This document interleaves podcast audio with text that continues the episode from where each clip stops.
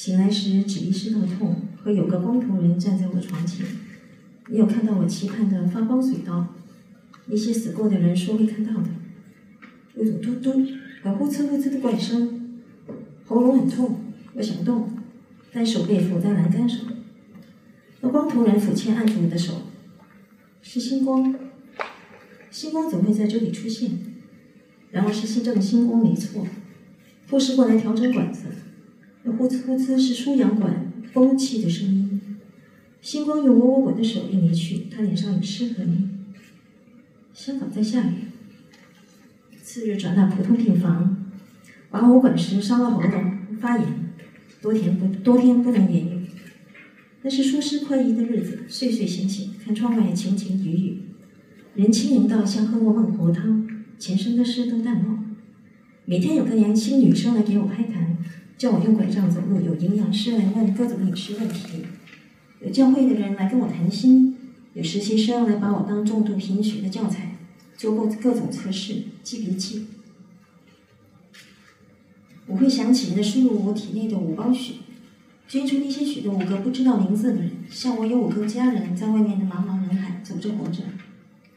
有时星光与我父母同来，有时单独来，搓着我的手说话，说那天以为我会死，又说你怎么没好好照顾自己。我想说话，但喉咙痛。星光的独白持续了多日，说这次来香港本来逗留一天，就去尼泊尔，去加德满都的高班斯闭关。在机场时心血来潮，打个电话到我家，发现号码失效，也不死心，翻电话簿有我父亲很久以前给他的办公室号码，试拨居然通，找到我父亲。一听说我的事，连酒店都没去，带着行李就直接到医院来。也许是我们的缘，他不止一次说，又说是母亲去世后第一次出发。转行做了财务顾问，一年到头忙。当年用母亲骨灰做成的两尊小佛像，拖了很多年没有处理。你还记得我女儿？你上次看见她八岁、九岁。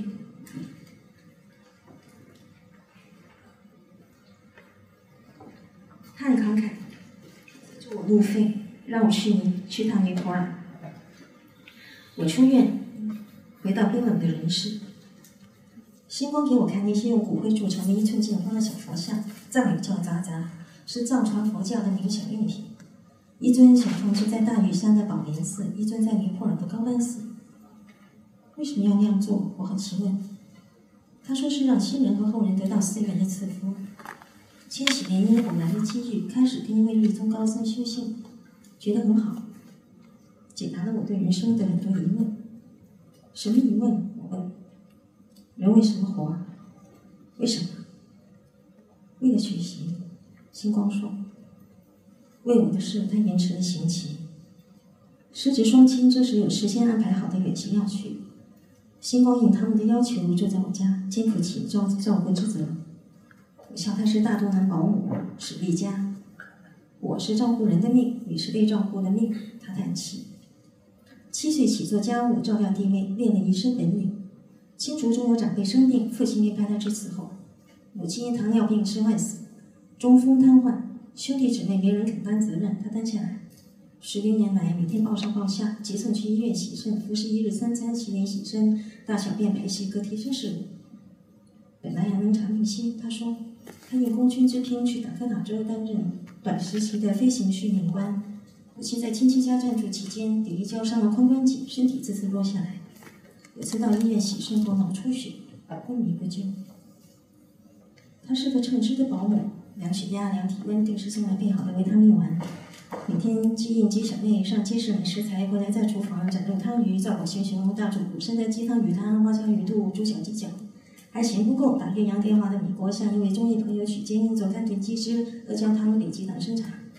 猪肝汤却是他祖母的土方。早上还没下床，他已将前晚泡好的猪肝水滚成汤，用土盘滚到我床前，说是他家中的女性来月事，他祖母逼煮猪肝水补血。看我脚力恢复些，便陪我每晚下饭后散步，走附近的猪仔街、上店街，挑有树的阴凉处。香港的春天对他来说太热，不断有随身的毛巾擦大地毯的汗。又怕被机上的敷衍广泛的名声吓着了路人，而只穿长袖衫。学佛后去次的葛饰北斋观世音纹身，我有种 deja vu，这样和他并肩肩并肩走路，